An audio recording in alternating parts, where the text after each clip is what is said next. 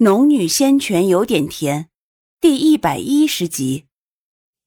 他独自前行，不小心摸到了腰间的鞭子，正是那根在天妖洞府里拿出来的鞭子。此前因为时间仓促，他也没来得及问问穆言清这东西究竟是何物。他把鞭子从腰间取下来，在手中翻来覆去看了几遍。这鞭子没有陆子霖的那根鞭子华丽，但也不是那种看起来就没有用处的绳索，十分的中庸。苏玲把它又塞回了腰间，提步往山下走的速度便快了许多。午后的赵家村依旧宁静，除了鸡鸣狗吠，便是稚童的嬉闹之声。成年男女不是下地去了，就是在家忙活。苏玲疾步匆匆的往回走，路上遇到相熟的人时，点头招呼。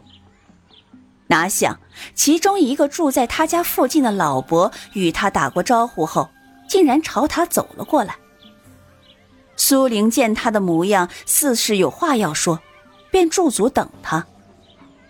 果然，那老伯走近之后，便一副惋惜之色。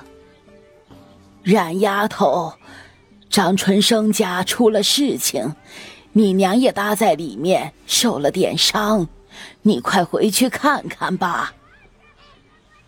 什么？苏玲一脸惊色，只匆匆说了句：“谢谢李伯”，便跑着往家赶回。回到自家的木栏外，他大声的喊着柳氏：“娘，娘！”一面叫一面往屋里跑。可人还未进屋，隔壁的张婶就从他们家里走了出来，一双眼肿成了核桃样。然儿，你倒是回来了。一见张婶这模样，苏玲的心不由咯噔了一下，急问道：“我娘和张叔呢？”张婶开了一把泪，才对他招了招手：“我一个人两边跑，怕照顾不周全。”索性让你娘住到我家。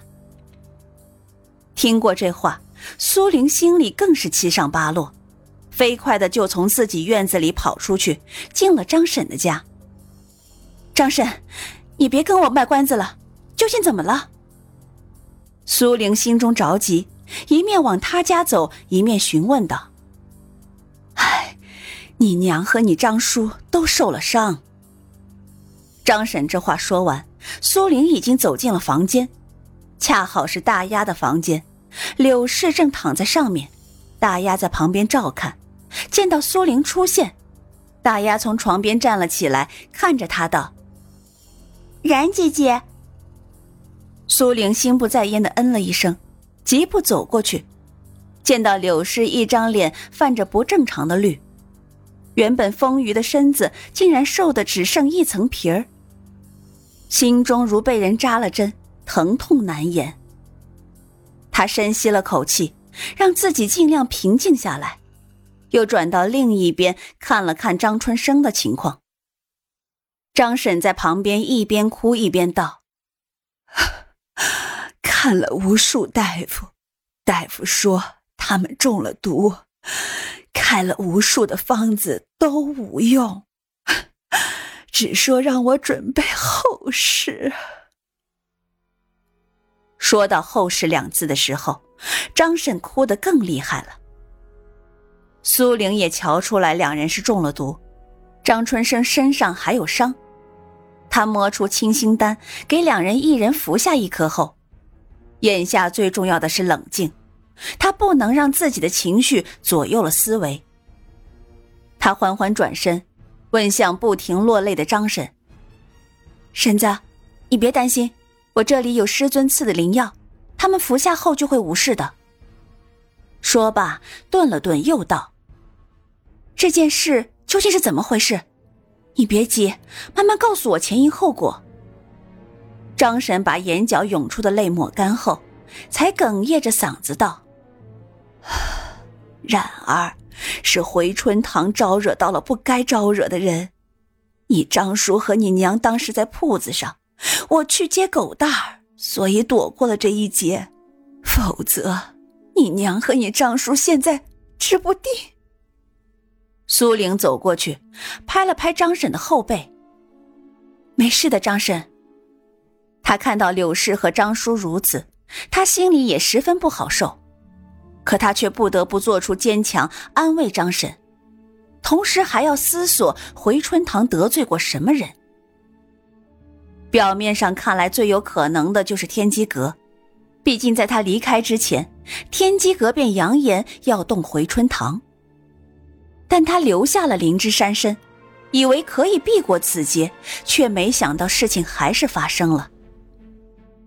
苏玲的脸色越来越难看，想来天机阁的人都是一般，从蓝梅儿就能看出。一路上，对蓝梅儿、瑶池等人，苏玲作为旁观者谈不上喜恶，可是把自己放在对立面后，他才知道天机阁一行人有多可恶。他捏紧了拳头，自己一再隐忍退让。可是偏偏退一步，便有人踏前一步。陆子霖是这样，天机阁又是这样。这件事他绝对不会善罢甘休。对付他也就算了，他们万万不该伤到了柳氏。张婶，我娘和张叔服了药，兴许不久就会醒过来，麻烦你帮着照看一下。我这会儿还要出去一下，处理一下回春堂的事情。张婶听闻两人要醒来，这才止了泪。苏玲是修仙者，在凡人眼里就如神仙一般的人物，有了她的话，心里就如同吃了一颗定心丸。张婶本就不是一个弱女子，此时定下心来，虽眼角还有泪痕，但也恢复了一贯的爽利。她对苏玲道：“冉儿，有事就先去吧。”我会好好照看他们的。谢过婶子了。谢什么谢？我自家男人也中了毒，你得替婶子把这个仇给报了。张婶冷着脸恨声道：“婶子放心，回春堂、张叔、我娘这次吃了多大的亏，我都会叫做出此事的人成倍偿还。”张婶点了点头：“那你小心些。”他不知道对张春生、柳氏下手的都是些什么人，以为只要苏玲出马便会报了这仇。苏玲赶到青云城时，已经快到申时，他脚步匆匆的赶回到回春堂，可这里哪还有半分昔日的模样？非但门可罗雀，回春堂的铺子更是让人糟蹋的面目全非，药材、柜子。凳子、椅子，全部散乱的丢在地上。回春堂的匾额也灰扑扑的歪着，似乎随时都会掉下来。见到这副光景，苏玲心中的愤怒又蹿升了几分。回春堂落到这副模样，可想而知，当时张春生和柳氏必然遭了不少罪。回春堂前人来人往。不少人却刻意避开那扇门，远远的绕行。苏玲直直朝门前走去，正要抬脚跨上回春堂前的台阶，旁边却突然有个小厮模样的少年走了过来。三小姐，你总算是回来了。苏玲眉头微微一皱，看着这个面生的少年：“你，你认识我？”小厮眼里露出一丝惊讶，但随即掩了起来，只是低头道：“小的是叶少爷身边的小厮，是他吩咐奴才在此守候的。”大哥。小厮点了点头。少爷让你回来后，先随我回赵家一趟，这里有人看着，平常人进去不了。苏玲对此事原本没有多少线索，想来回春堂看看情况再做打算，却没想在此遇上赵烨的人，想必他是知道了些什么，所以才会在此专门候着他。想到此，苏玲才点了点头。嗯，好，我先随你回去见大哥一面。小厮恭敬的在前面走，苏玲随后。他们早有准备好的马车。其实按苏玲的意思，他一人走路还比坐马车快。但是他没有独自上路，而是选择了坐马车回去。同时心中也在不停的思量，这件事究竟是不是天机阁做的？而赵烨又怎么会知道回春堂与他有关？且在这个时候派人在此等他。